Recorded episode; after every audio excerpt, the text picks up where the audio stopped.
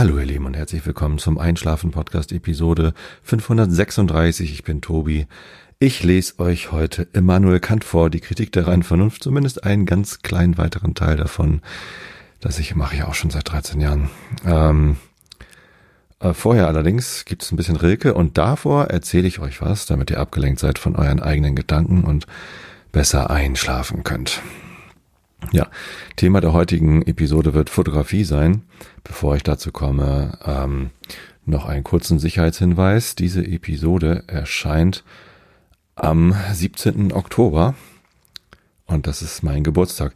Der Geburtstag vom Podcast ist der 18. Oktober. Also es ist eigentlich eine Geburtstagsepisode, die ihr hier hört, aber ich habe irgendwie gar nichts so richtig vorbereitet, kein Rückblick, keine Feier, nicht, weil es der 13. ist. Der, die 13 hat für mich keine besondere Bedeutung. Der 13, Freitag der 13.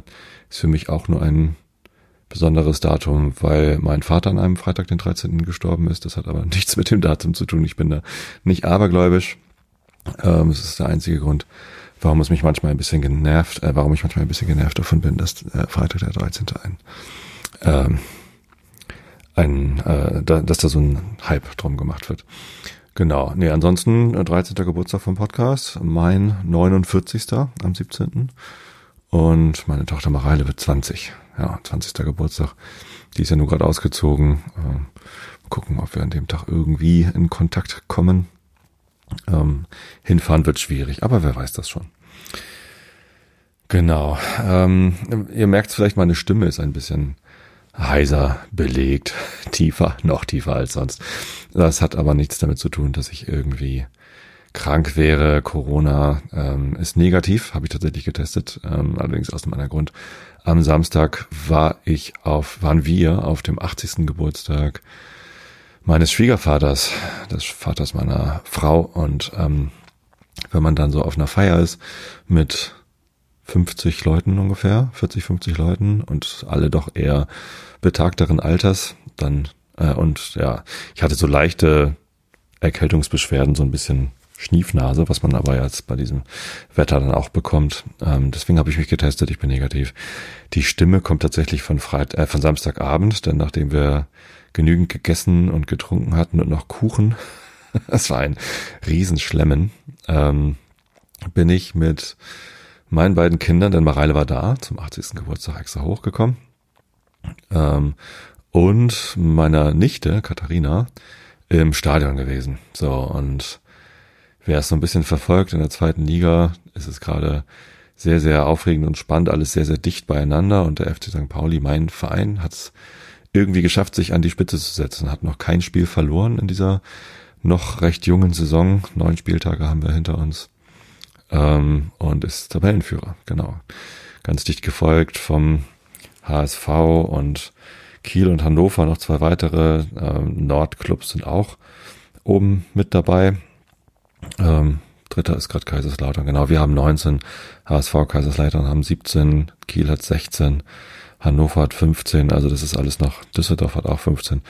Alles halt so in Schlagweite. Ähm, der Fußball, den der FC St. Pauli im Moment spielt, ist aber nicht nur erfolgreich, sondern auch äußerst attraktiv. Also wir haben jetzt die letzten drei Heimspiele. Jetzt gegen äh, Nürnberg haben wir gespielt, gegen davor haben wir gegen Schalke gespielt und davor gegen Kiel. Haben wir 13 Tore geschossen. Auswärts in Berlin bei der Hertha auch noch zwei Tore geschossen. Also es läuft gerade richtig gut. Die Anfangsphase, das erste Spiel hatten wir gewonnen, dann ganz viel unentschieden gespielt äh, dreimal 0 zu 0 hintereinander, dann 1 zu 1 und es gab schon so eine Stürmerdiskussion. Wurde noch der Simon Zoller gekauft, der dann ja aber leider irgendwie verletzt ist und gar nicht gespielt hat und äh, jetzt ist die Ketchupflasche, die von Erik Smith beschriebene Ketchupflasche geöffnet und ähm, es läuft und es macht mega Spaß und am Samstagabend im Stadion, es hat geregnet, so Hamburger Wetter, Nieselregen. Ich sag dann immer nur, das ist eigentlich nur erhöhte Luftfeuchtigkeit und das, das, das tropft so ein bisschen aus. Ja, alles nicht so schlimm. Und wenn man dann so viel singt und jubelt und schreit und Wuhu rufen muss, fünfmal die Torhymne, äh, das, ja, da ist man ein bisschen, die Stimme ein bisschen lediert. Die Stimme von Sky ist allerdings noch doller lediert. das ist irgendwie sehr schön zu sehen, wie die Kinder dann mitmachen. Genau. Ähm, läuft also, macht Spaß und St. Pauli steht oben drin. Das ist aber ganz häufig so, dass St. Pauli äh, in Kalenderjahren arbeitet. Also dieses Kalenderjahr ist ein, ein fantastisches. Also ich glaube, keine andere Profimannschaft hat so viele Punkte in diesem Kalenderjahr 2023 gemacht wie, äh, wie der FC St. Pauli. Leider sind Saisons aber immer nicht Kalenderjahr gebunden, sondern die Saison geht halt immer von Sommer bis Sommer. Und ähm, das darauf folgende Kalenderjahr oder das vorherige Kalenderjahr ähm, ist dann meistens halt ein bisschen schlechter. Also jetzt kriege ich hier Besuch. Wir haben nämlich eine Katze. Hallo Ivy, willst du mal ins Mikrofon schnurren? Musst du hier weiter rüberkommen. Komm, leg dich mal hier hin. Ich drehe mal das Mikrofon ein bisschen. Vielleicht hört man sie dann schnurren.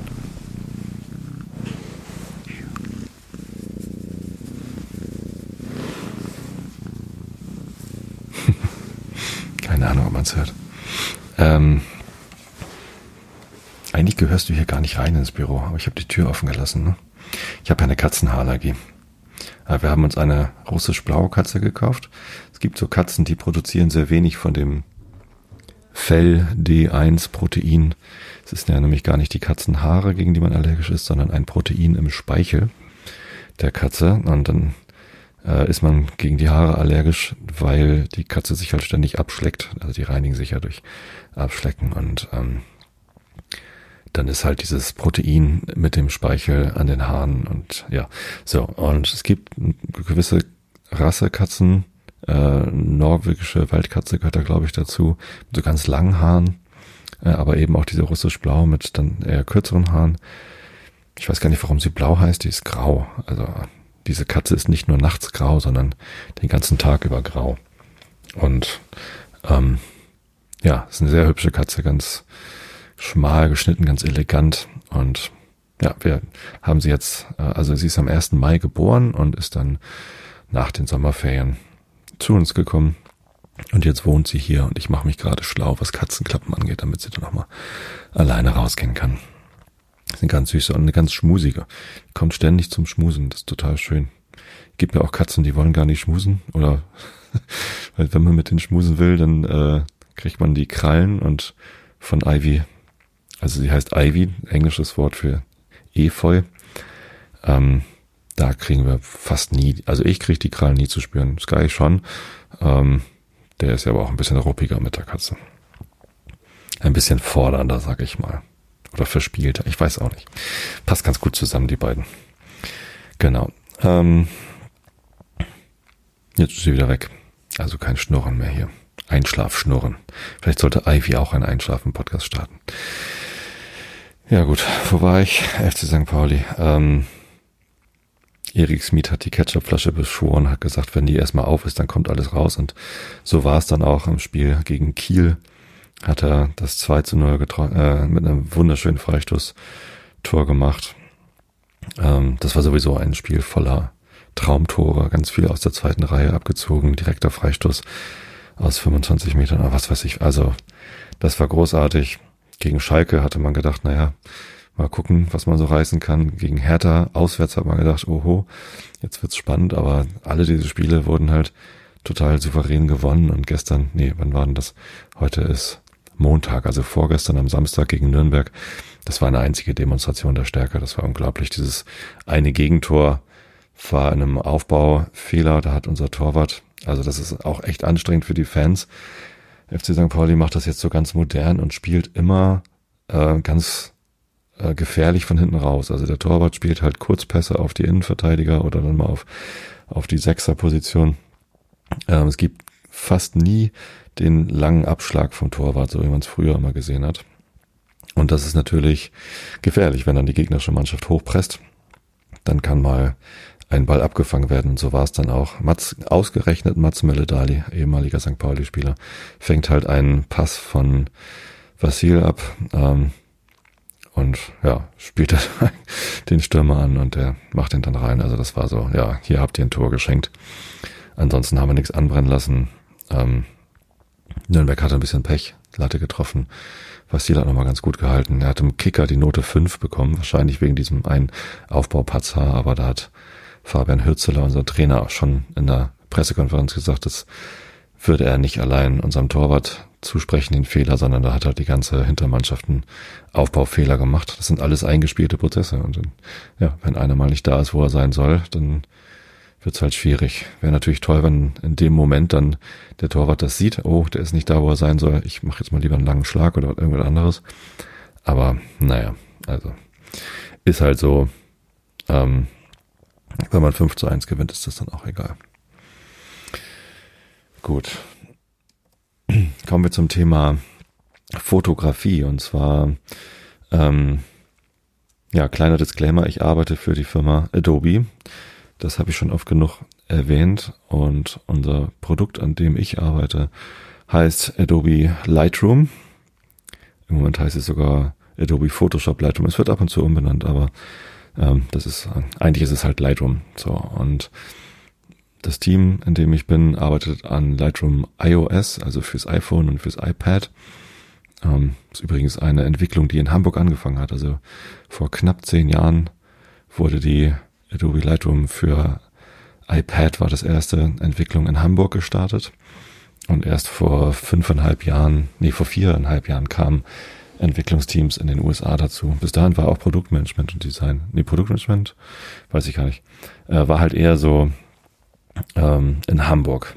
Ja, und jetzt gibt's ein äh, Team in den USA dazu, aber Hamburg ist halt immer noch recht groß. Ja. Ähm, und ich gehöre dazu. Genau, so. Und worüber ich heute sprechen möchte, ist HDR-Fotografie. Denn jetzt im Mitte Oktober 2023 kommt die neue Version von Lightroom raus.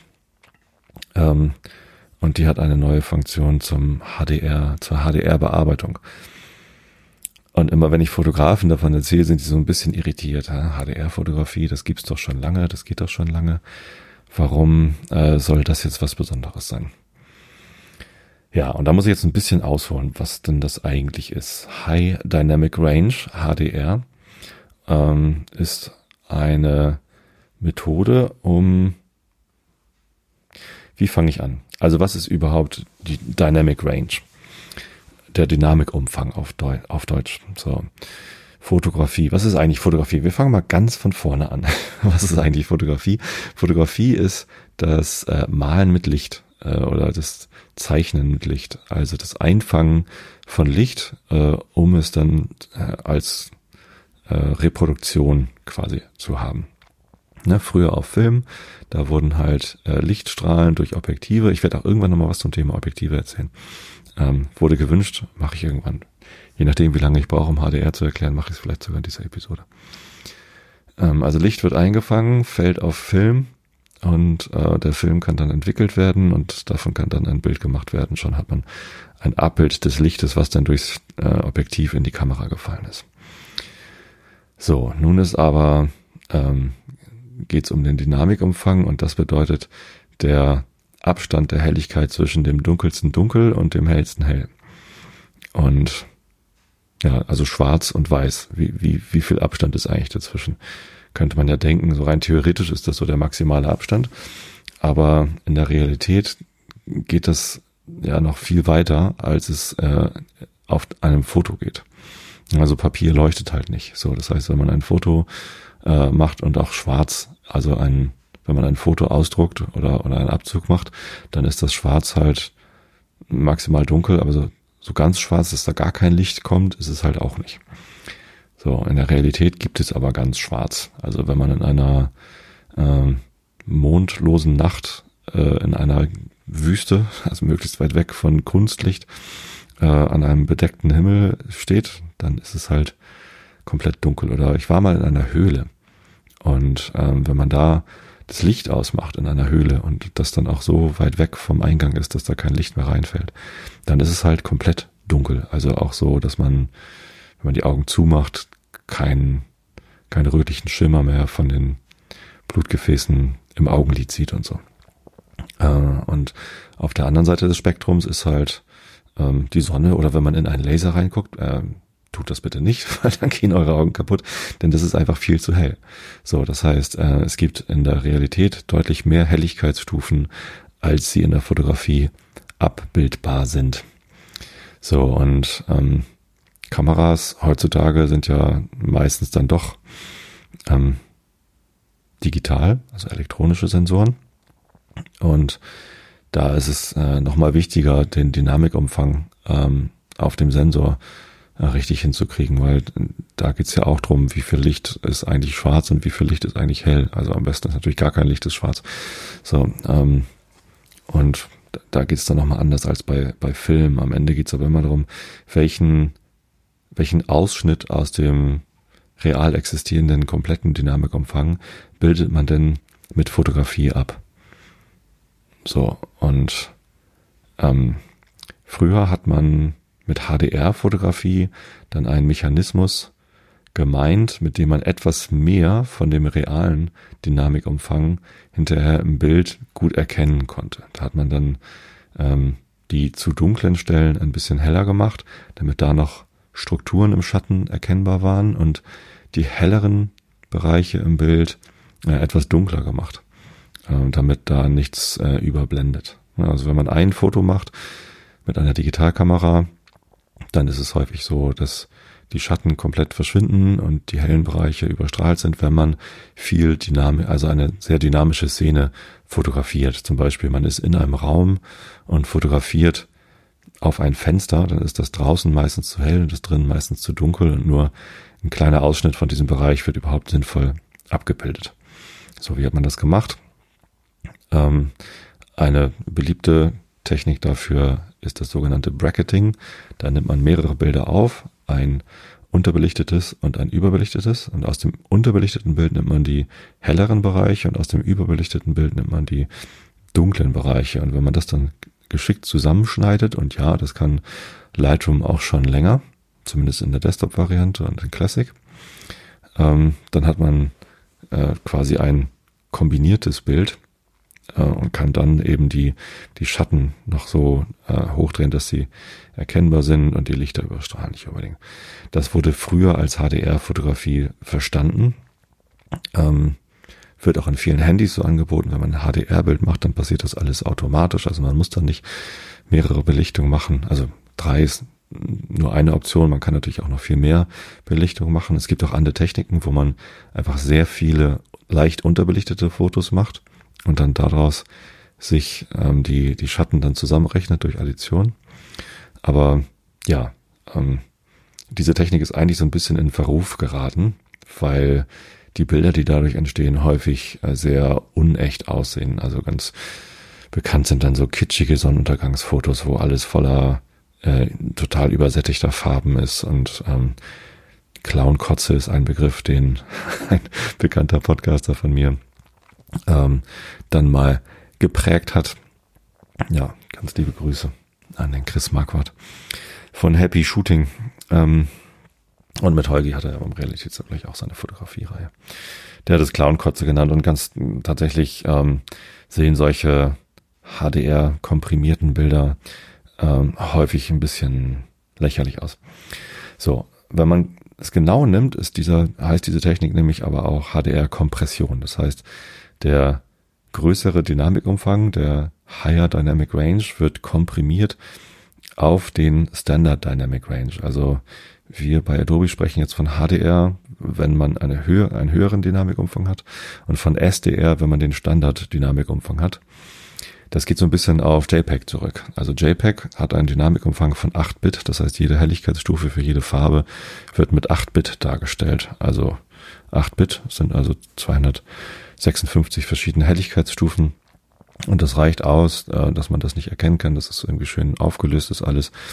Ähm, und man also keine starken Helligkeitssprünge hat. Genau, ähm, das ist die Standard Dynamic Range. Und wenn man einen höheren Dynamikumfang, also eine reale Szene mit, mit viel Dynamik auf diese Standard Dynamic Range SDR runterbrechen will, dann kann man das über diesen HDR-Kompressionsmechanismus machen. Kann man auch Tone Mapping nennen, indem man sagt, ich mappe, also ich ähm, projiziere einen tieferen Ton auf etwas helleres und einen helleren Ton auf etwas tieferes und habe dadurch so ein komprimiertes Endergebnis. HDR Compression ist also der eigentlich korrektere Begriff für das, was wir bisher HDR Fotografie genannt haben. So, und was ist jetzt neu in Lightroom? Also es ist übrigens auch schon länger in ACR drin gewesen. Adobe Camera Raw ist ein Programm und auch ein Photoshop-Plugin mit dem RAW-Bilder. Das sind quasi noch unbearbeitete Rohdaten aus einer Digitalkamera, ähm, wie die dann interpretiert werden. Also aus ordentlichen Kameras kommt halt nicht unbedingt direkt gleich ein JPEG raus, kann man natürlich machen, aber ähm, für die Nachbearbeitung ist es immer besser, wenn man die Rohdaten nimmt, also RAW, R-A-W. Und die haben meistens eine, einen höheren Dynamikumfang, als dann ein JPEG haben kann. Die haben dann meistens 10-Bit Auflösung oder 12 oder sogar 16-Bit. So, und das bedeutet, da wird halt schon viel mehr Dynamikumfang mitgeliefert.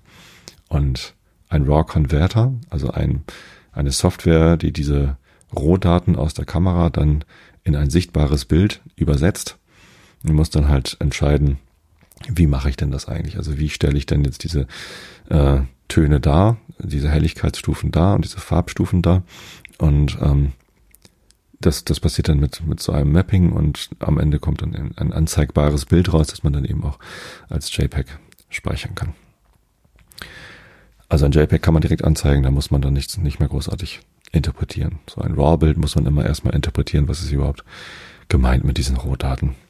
So ein ACR, diesem Plugin und diesem Programm von, von Adobe ist das schon länger drin als Preview und jetzt im Oktober 2023 kommt es halt als fester Bestandteil in allen Lightroom-Produkten und eben natürlich auch in ACR und Photoshop, dass man jetzt HDR eben auch Bearbeitung und äh, Editing und Output, also Ausgabe auch in HDR machen kann. Wie unterscheidet sich das jetzt von dem HDR Compression Mechanismus, den man vorher hatte? Nun, also ähm, modernere Displays haben meistens mehr Helligkeitskapazität als ältere Displays. Ne? Ähm, vielleicht habt ihr es auch schon mal gesehen, wenn ihr so eine Produktvorstellung von Apple in den letzten Jahren angeguckt habt. Die preisen ihre Displays, also in den äh, MacBooks und in iPhones und so immer an, wie viele Nits die dann jetzt haben. Dass die jetzt ganz viele Nits haben. So, Nits ist eine Einheit, äh, Candela pro äh, Quadratzentimeter, glaube ich. Äh, Candela ist eine Einheit für Leuchtstärke. Ähm, eine Kerze hat ungefähr ein Candela. also daher auch der Name. Und äh, wenn eine Fläche ein Nitz hat, dann ähm, leuchtet sie so hell wie eine Kerze auf einem Quadratzentimeter. Ist es, glaube ich, ist es Quadratzentimeter? Ich glaube schon. Ich muss mal lieber eben nachgucken. Was sagt denn hier? Ja, nee, pro Quadratmeter, Entschuldigung. Candela pro Quadratmeter. So. Ähm, und früher hatten Computerbildschirme und Handys immer sowas wie 200, 300 Nits, das sind so die normalen äh, Werte gewesen und da hat man auch gar nicht drüber gesprochen. So, und jetzt, wo man viel mehr auch draußen auf Displays guckt, zum Beispiel auf Handys oder auf Uhren, also die Apple Watch hat jetzt auch ganz viele Nits mittlerweile, äh, es ist halt gut, wenn die schön leuchtstark sind, diese Displays, äh, damit man sie auch in hellem Sonnenlicht gut ablesen kann. Was ja aber auch möglich ist, äh, wenn man so ein Display dann richtig baut, ähm, dass man dann ganz kleine Bereiche, also einzelne Pixel, sehr hell machen kann und andere Bereiche, die daneben sind, dann trotzdem noch sehr dunkel sind. Also es geht halt auch wirklich nur mit ganz moderner Display-Technologie.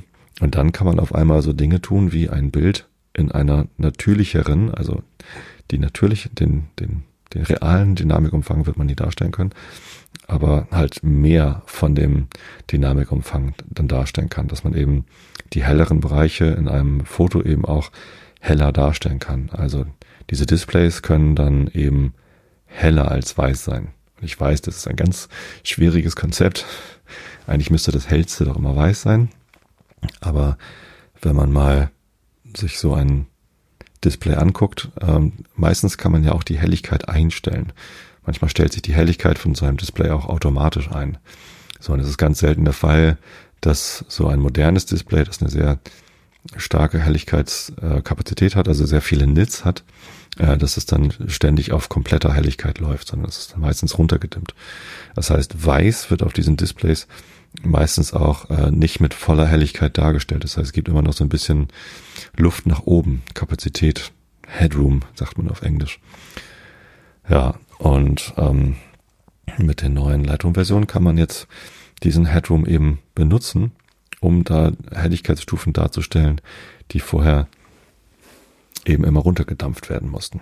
Das heißt, nicht das gesamte Display wird dann in der Helligkeit hochgestellt, sondern ganz im Gegenteil, es funktioniert sogar besser, wenn man die Helligkeit vom Display ein bisschen runterregelt. Also wenn man das Display nicht auf hellster Helligkeitsstufe hat, dann hat man meistens etwas weniger Headroom. Ich benutze jetzt einfach mal das englische Wort, weil es ein bisschen einfacher von den Lippen geht als Luft nach oben ist ja eh ein Podcast. Schöne Grüße an Johannes und Stefan. Ähm, was wäre denn das deutsche Wort dafür? Hm, zusätzliche Kapazität? Ich weiß nicht. Ähm, genau. So, also wenn man die Helligkeit von so einem Display ein bisschen runterdreht, ist aber trotzdem sowas wie 1000 Nits oder 1500 Nits darstellen kann, dann kann man diese, diese frei gewordene Kapazität eben benutzen, um Bereiche in einem Foto heller darzustellen, als das Weiß, das in dem Moment gerade für diesen Standard Dynamic Range gebraucht wird. So, und in Lightroom sieht das dann so aus, dass, äh, ich muss noch mal kurz ausholen, was ist eigentlich ein Histogramm? Ich weiß nicht, ob ihr das kennt, wenn man in einer Fotobearbeitungssoftware ist oder auch in Kameras können das dann darstellen. Ein Histogramm ist eine Darstellung, ähm, quasi ein Diagramm, wie die Helligkeiten in einem Bild verteilt sind. Ganz links ist dann dunkel und ganz rechts ist hell. Also im Standardfall ganz links ist schwarz und ganz rechts ist weiß. Oder auch ganz links ist, also man kann es auch nach Farben aufgeteilt machen. Das ist sinnvoller bei einem Farb, Farbbild. Kann man also pro Farbe sehen, ähm, wie viel schwarz habe ich eigentlich im Bild, wie viel weiß habe ich eigentlich im Bild. Und dann über alle Helligkeitsstufen wird dann einfach gezählt, wie viele Pixel habe ich in, in dunkel, wie viele Pixel habe ich in etwas heller und das wird dann eben in so einem Diagramm dargestellt. Man bekommt so einen Graphen, so eine Linie, wie die Helligkeitsverteilung im Bild ist. Das ist ein sehr praktisches Tool, wenn man Fotografie betreibt und irgendwie erkennen möchte, ist dieses Bild jetzt eher ausgewogen oder habe ich hier starke Kontraste, Lichter, Schatten und ähm, äh, wie, wie ist dieses Bild? Habe ich zum Beispiel ist das Bild überstrahlt. Also wenn, wenn, wenn man dann da so einen, einen Hügel sieht in diesem Diagramm und der grenzt an den rechten Bereich, also ans Weiß an, dann kann man davon ausgehen, dass man da einen Schnitt hat sozusagen, dass also viel im Bild komplett weiß ist und überstrahlt. Besser ist es, wenn man ganz rechts, so also wenn sich die, die Linie so ähm, nahe dem Weißpunkt quasi nähert, aber dann halt auch runterkommt, damit man nicht zu viel im Bild im kompletten Weiß hat und im Schwarz natürlich genauso. Wenn man äh, sehr, sehr viel komplett schwarz im Bild hat, dann ähm, spricht das dafür, dass die äh, ja, äh, viele Flächen halt einfach unterbelichtet sind. Aber es kann natürlich auch so sein, wenn man eine, eine Nachtszene hat oder so, dann ist halt viel schwarz mit dem Bild und das ist dann ja auch okay. So, das ist ein Histogramm.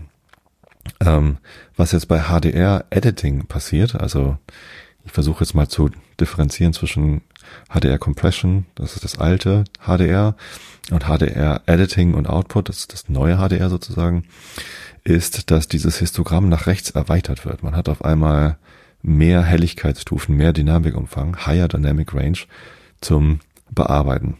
Und dann hat man quasi in der linken Hälfte des Histogramms hat man SDR, diesen Standard Dynamic Range. Das ist quasi das alte Histogramm, das halt darstellt, wie es in einem JPEG aussieht.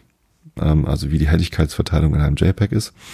8-Bit. Und dann rechts davon sind nochmal vier weitere Bereiche, vier weitere F-Stops. Also ähm, ein F-Stop ist eine, eine Belichtungsstufe, kennt man vielleicht in der Fotografie vom Objektiv. Wenn man ein Objektiv, äh, die, die Blende weiter aufdreht, äh, dann gibt's da diese F-Stops und jeder F-Stop ist quasi einmal heller sozusagen.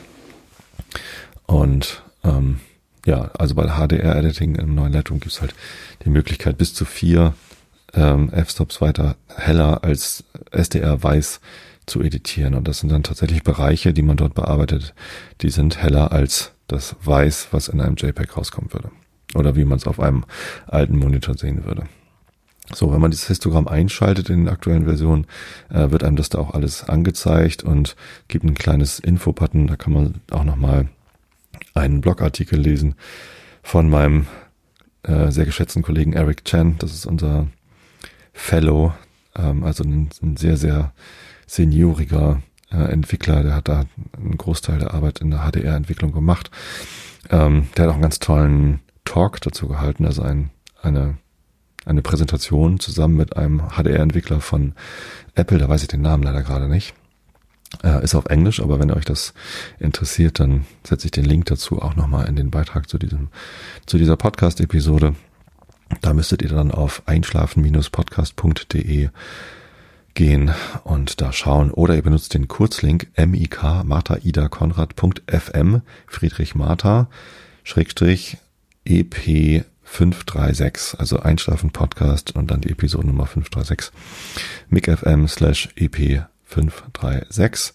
Da findet ihr diese Episode und das ist auch der Link zu diesem Beitrag auf YouTube von Eric Chen und unserem Kollegen von Apple, die nochmal erklären, äh, also eigentlich alles, was ich jetzt gerade erzählt, weiß ich von Eric Chen und ähm, ja, wie bin ich jetzt auf Eric gekommen? Ach so, weil da dieser Link war, genau. Und man sieht halt dann ähm, vier weitere Stops und unter dem Histogramm sieht man eine, eine hellere Linie.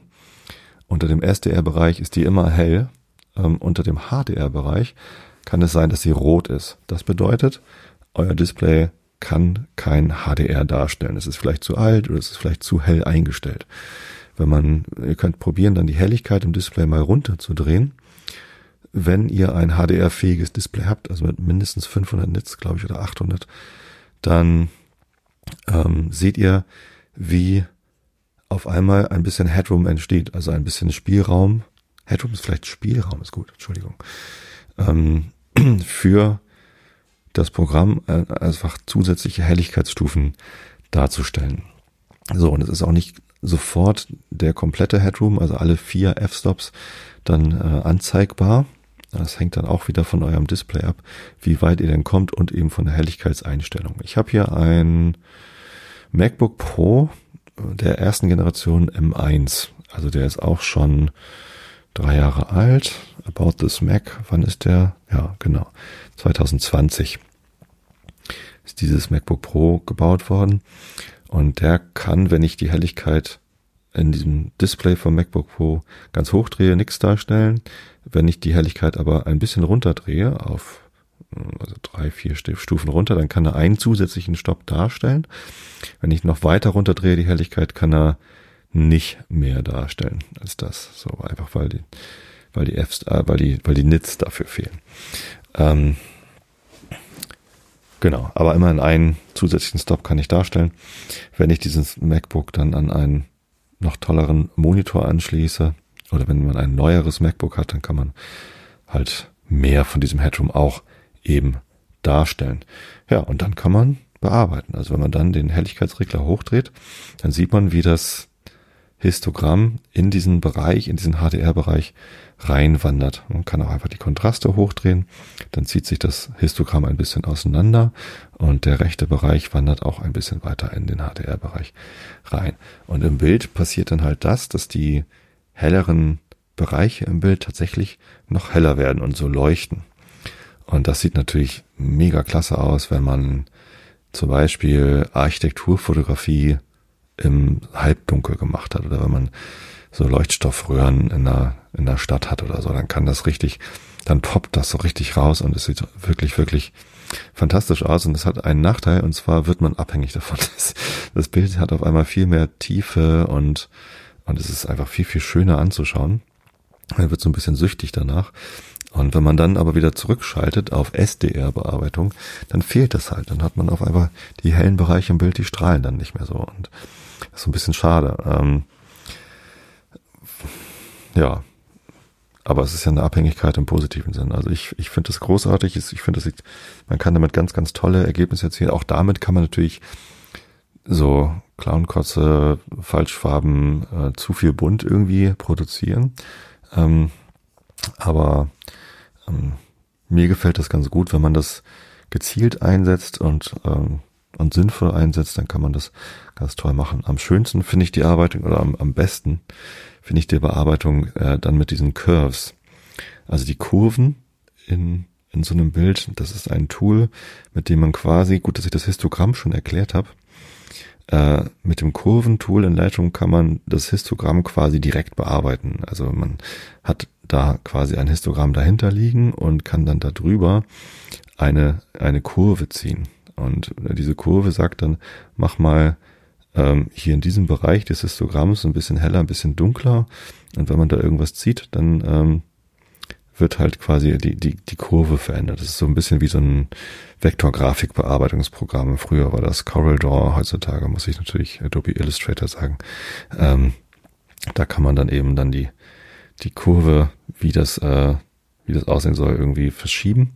So, und ähm, da ist es jetzt so, dass man äh, wenn man HDR eingeschaltet hat, ist dieses Kurventool halt viermal so groß. Also natürlich wird es runterskaliert, aber der SDR-Bereich ist einfach nur unten links und ähm, mit dem HDR-Bereich wird die Kurve halt nach, nach oben rechts quasi sozusagen äh, rausgeschoben. Man kann natürlich dann über die ganze Größe kann man das ähm, verschieben und äh, da kann man dann sehr, sehr genau zielen, welche dunklen Bereiche, also wie weit die dunklen Bereiche vielleicht noch dunkler gemacht werden sollen und wie weit die helleren Bereiche dann noch heller gemacht werden sollen.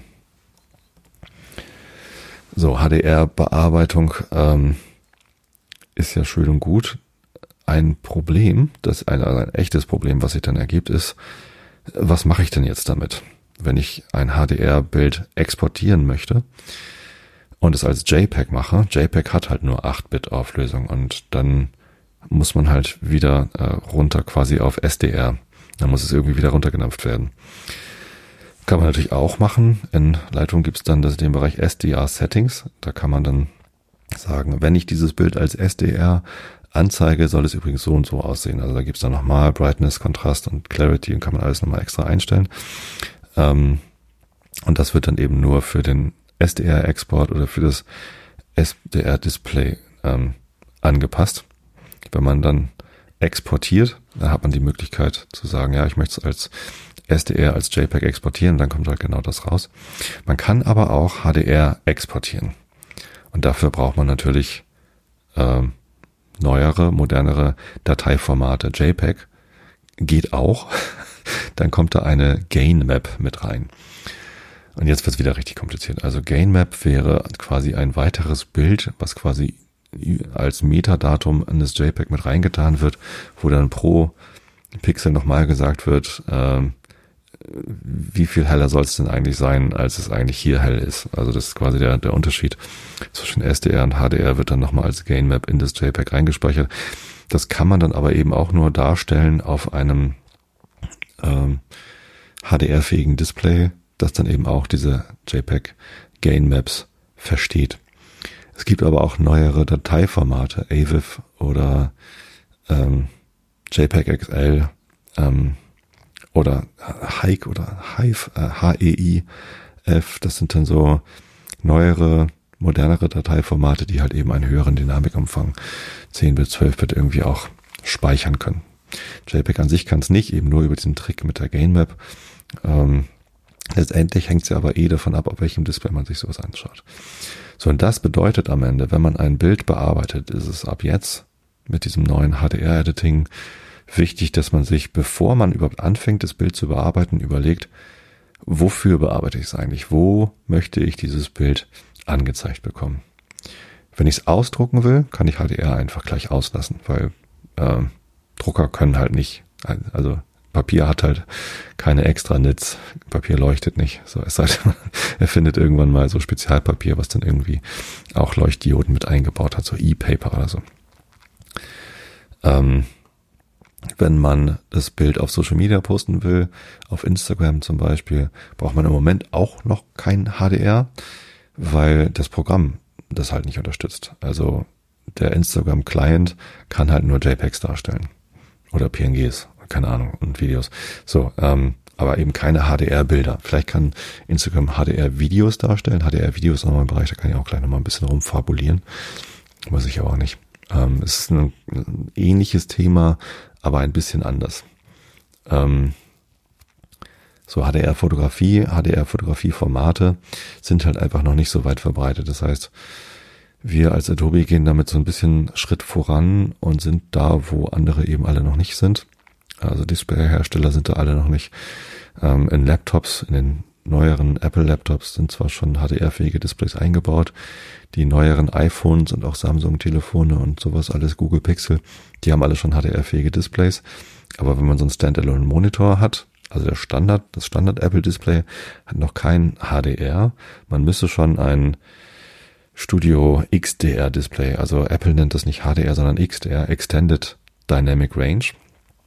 Ist auch ein ganz sinnvoller Begriff, weil dadurch dann gleich klar wird, ähm, hier geht's nicht um HDR-Fotografie, wie man es früher kannte, HDR-Compression, sondern um, etwas anderes, um einen erweiterten Bereich.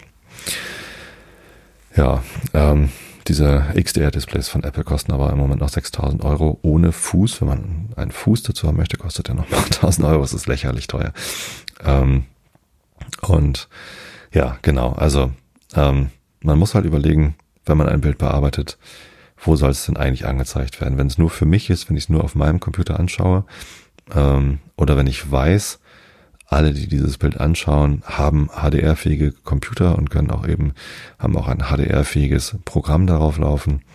Dann kann man eine HDR-Bearbeitung machen und kann das dann auch teilen als AVIF oder als JPEG XL oder als Hike.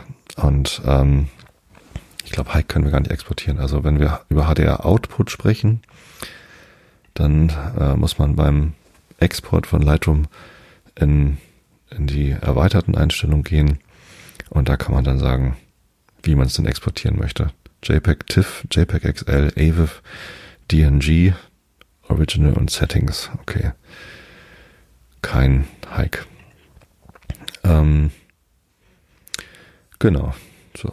Und kann man dann, wenn man AVIF macht. Ich glaube, AVIF ist das ähm, Format, was in den meisten Browsern jetzt schon unterstützt wird. Also Google Chrome kann AVIF darstellen ähm, wenn man dann Avis bekommt. Also wenn man ein Avis, ich glaube, Avis kann man bei Instagram noch nicht hochladen. Wenn man es dann könnte, könnte man wenigstens über den Browser das schon darstellen. Aber wenn man es könnte, müsste man eben auch die Clients, also die Instagram-Clients, müsste man auch nochmal aktualisieren, dass sie diese Avis halt dann auch darstellen können. Ja, das ist so ein bisschen der, ähm, der Pferdefuß an, an, an diesem Release HDR-Editing und Output, ich find's mega, es macht total viel Spaß.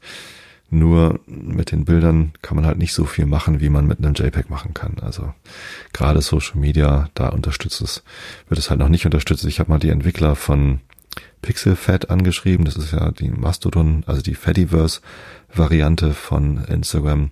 Und die wollen HDR-Formate unterstützen demnächst. Tun sie jetzt aber auch noch nicht. Ja, ich werde da nochmal nachhaken. Genau. Und wann jetzt Instagram und WhatsApp-Statusbilder und sowas, alle wann die HDR unterstützen, das ist halt noch nicht ganz klar. Und da geht es dann natürlich auch darum, welches Format denn eigentlich. Da gibt es dann wieder Streit mit Apple und Google, die wollen dann unterschiedliche Formate und so. Also schauen wir mal. Aber wir als Adobe gehen da jetzt voran und äh, legen mal vor. So, was wollte ich noch zum Thema HDR erzählen? Ähm, beim Thema HDR und Film ist das Ganze ähm, natürlich schon ein bisschen älter das Thema. Also man kennt das ja jetzt, wenn man irgendwie einen, einen Blu-ray-Film anguckt, dann ist da manchmal so ein HDR ähm, ähm, Trailer, wie heißt das? So ein Vorspann. Ähm, nicht zu verwechseln mit HD. Also Bei Film HD bedeutet High Definition, also eine höhere Auflösung vom Film. Früher hatten Fernsehbilder ja eine ganz kleine Auflösung, 532 mal, was weiß ich, 300 irgendwas. Und HD hieß dann, dass die Bilder eine Auflösung von 1080 mal was auch immer hatten oder eben äh, 1920 mal, also mehr Pixel, also eine, eine feinere Struktur. Ne? Das brauchte man dann, als die äh, digitalen Fernseher größer geworden sind, brauchte man eine höhere Auflösung, damit das Bild nicht so pixelig aussieht. Ja. Ähm, das ist HD. Und HDR bedeutet dann eben auch bei Film, dass mehr Helligkeitsstufen dargestellt werden.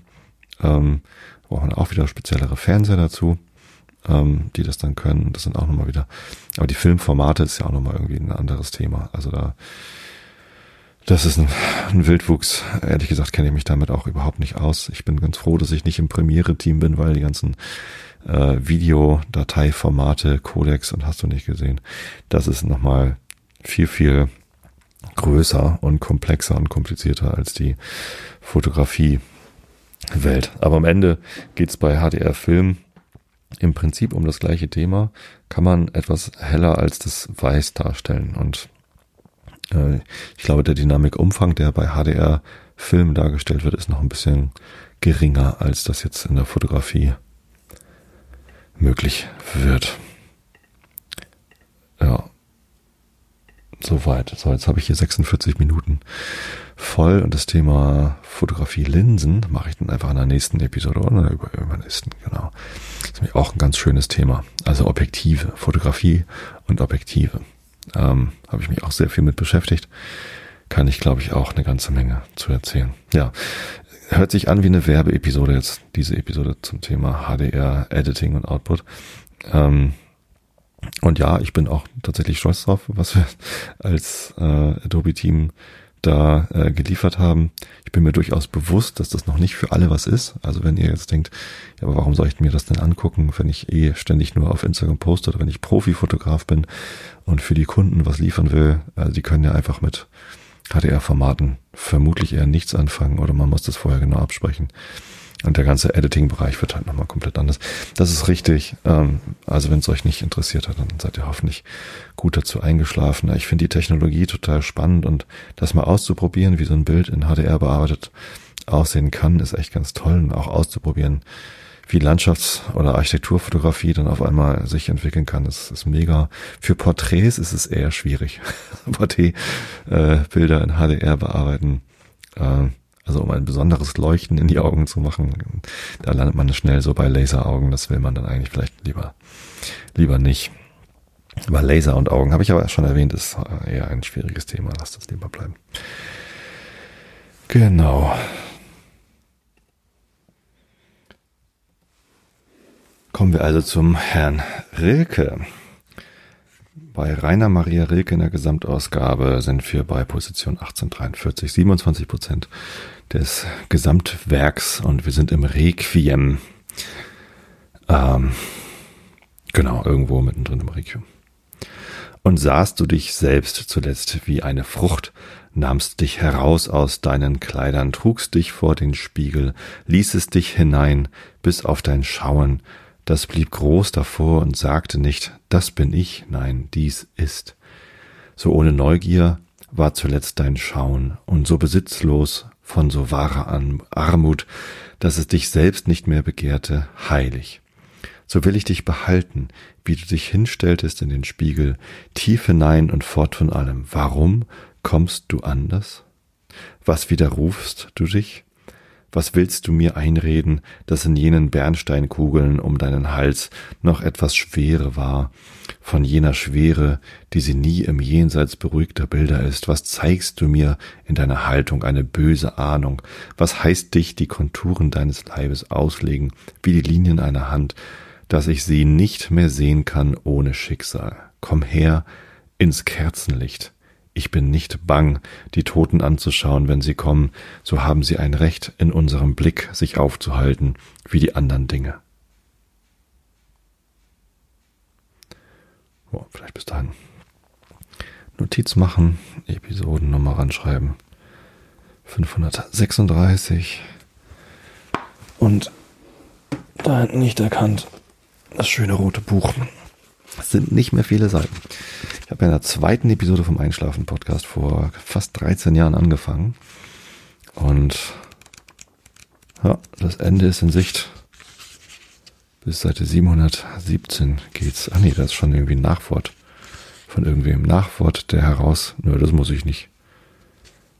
712. Ich weiß ja nicht, ob der Nach, der, der, der Herausgeber, wie heißt er? Ich lese ja auch das äh, Wilhelm Weichschädel. Ich weiß nicht, ob das schon gemeinfrei ist, deswegen lese ich es lieber nicht vor. Es sei denn, der Herr Wilhelm Weichschädel schreibt mich an oder seine Erben und sagt, dass ich es darf. Könnt ihr mal. Wenn ihr den kennt, sagt ihm mal Bescheid, dass ich das bald brauche, die Erlaubnis. Ähm, genau. Inhaltsverzeichnis lese ich auch nicht vor. Und dann sind es nur noch bis die Seite 712, dann sind es noch 62 Seiten. Ich schaffe es ungefähr alle vier Wochen schaffe ich vier Seiten und jetzt kann man ausrechnen, wie lange ich dann noch brauchen würde. So ungefähr. Aber vier Seiten. Na, heute eher so drei, weil dann kommt ein großer Abschnitt. Also, Immanuel Kant, Kritik der reinen Vernunft, zweiter Band, Seite B 795. Achso, die Seitenzahl, die ich eben genannt habe, ist also die Seite in dieser Ausgabe. Ähm, Im ursprünglichen, in der ursprünglichen Ausgabe sind wir auf Seite B 500, äh, 795. Augen zu und zugehört. Die skeptischen Verirrungen aber dieses sonst äußerst scharfsinnigen Mannes, achso, es geht immer noch um David Hume, richtig? Ich glaube ja entsprangen vornehmlich aus einem Mangel, den er doch mit allen Dogmatikern gemein hatte, nämlich, dass er nicht alle Arten der Synthesis des Verstandes a priori systematisch übersah. Denn da würde er, ohne der übrigen hier Erwähnung zu tun, zum Beispiel den Grundsatz der Beharrlichkeit als einen solchen gefunden haben, der eben sowohl als der der Kausalität die Erfahrung antizipiert. Dadurch wird er auch dem a priori sich erweiternden Verstande und der reinen Vernunft bestimmte Grenzen haben vorzeichnen können. Da er aber unseren Verstand nur einschränkt, ohne ihn zu begrenzen, und zwar ein allgemeines Misstrauen, aber keine bestimmte Kenntnis der uns unvermeidlichen Unwissenheit zustande bringt, da er einige Grundsätze des Verstandes unter Zensur bringt, ohne diesen Verstand in Ansehung seines ganzen Vermögens auf die Probierwaage der Kritik zu bringen und indem er ihm dasjenige abspricht, was er wirklich nicht leisten kann, weitergeht und ihm alles Vermögen, sich a priori zu erweitern, bestreitet, unerachtet er dieses ganze Vermögen nicht zur Schätzung gezogen, so widerfährt ihm das, was jederzeit den Skeptizism niederschlägt, nämlich, dass er selbst bezweifelt wird, indem seine Einwürfe nur auf Faktis welche zufällig sind, nicht aber auf Prinzipien beruhen, die eine notwendige Entsagung auf das Recht dogmatischer Behauptungen bewirken können. Rumsbums. Da er auch zwischen den gegründeten Ansprüchen des Verstandes und den dialektischen Anmaßungen der Vernunft, wider welche doch hauptsächlich seine Angriffe gerichtet sind, keinen Unterschied kennt, so fühlt sich, so fühlt die Vernunft, deren ganz eigentümlicher Schwung hierbei nicht im mindesten gestört, sondern nur gehindert worden, den Raum zu ihrer Ausbreitung nicht verschlossen und kann von ihren Versuchen, unerachtet sie hier oder da gezwackt wird, niemals gänzlich abgebracht werden. Denn wieder Angriffe rüstet man sich zur Gegenwehr und setzt noch um desto steifer seinen Kopf drauf, um seine Forderungen durchzusetzen. Ein völliger Überschlag aber seines ganzen Vermögens und die daraus entspringende Überzeugung der Gewissheit eines kleinen Besitzes bei der Eitelkeit höherer Ansprüche hebt allen Streit auf und beweget sich an einem eingeschränkten, aber unstrittigen Eigentume friedfertig zu begnügen wieder den unkritischen Dogmatiker, der die Sphäre seines Verstandes nicht gemessen, mithin die Grenzen seiner möglichen Erkenntnis nicht nach Prinzipien bestimmt hat, der also nicht schon zum Voraus weiß, wie viel er kann, sondern es durch bloße Versuche ausfindig zu machen denkt, sind diese skeptischen Angriffe nicht allein gefährlich, sondern ihm sogar verderblich, denn wenn er auf einer einzigen Behauptung getroffen wird, die er nicht rechtfertigen, die er nicht rechtfertigen, deren Schein er aber auch nicht aus Prinzipien entwickeln kann, so fällt der Verdacht auf alle, so überredet, überredend sie auch sonst immer sein mögen. Äh, Punkt äh, deren Schein aber auch nicht aus Prinzipien entwickeln kann, so fällt der Verdacht auf alle, so überredend sie auch sonst immer sein mögen. Ah ja. Und so ist der Skeptiker, der Zuchtmeister des dogmatischen Vernünftlers auf eine gesunde Kritik des Verstandes und der Vernunft selbst. Wenn er dahin gelanget ist, so hat er weiter keine Anfechtung Fechtung zu fürchten, denn er unterscheidet als denn seinen Besitz von dem, was gänzlich außerhalb dem, demselben liegt, worauf er keine Ansprüche macht und darüber auch nicht in Streitigkeiten verwickelt werden kann. So ist das skeptische Verfahren zwar an sich selbst für den Vernunft, für die Vernunftfragen nicht befriedigend, aber doch vorübend, um ihre Vorsichtigkeit zu erwecken und auf gründliche Mittel zu verweisen, die sie in ihren rechtmäßigen Besitzen sichern können. Ja, das war der Abschnitt zur Unmöglichkeit einer skeptischen Befriedigung. Als nächstes kommt des ersten Hauptstücks dritter Abschnitt. Wann kommt eigentlich das zweite Hauptstück? Nicht mehr viele Seiten. Wahrscheinlich kommt kein zweiter Haupt, äh, Hauptstück. Naja. Die Disziplin der reinen Vernunft in Ansehung der Hypothesen. Also es geht dem Ende entgegen. Es wird spannend.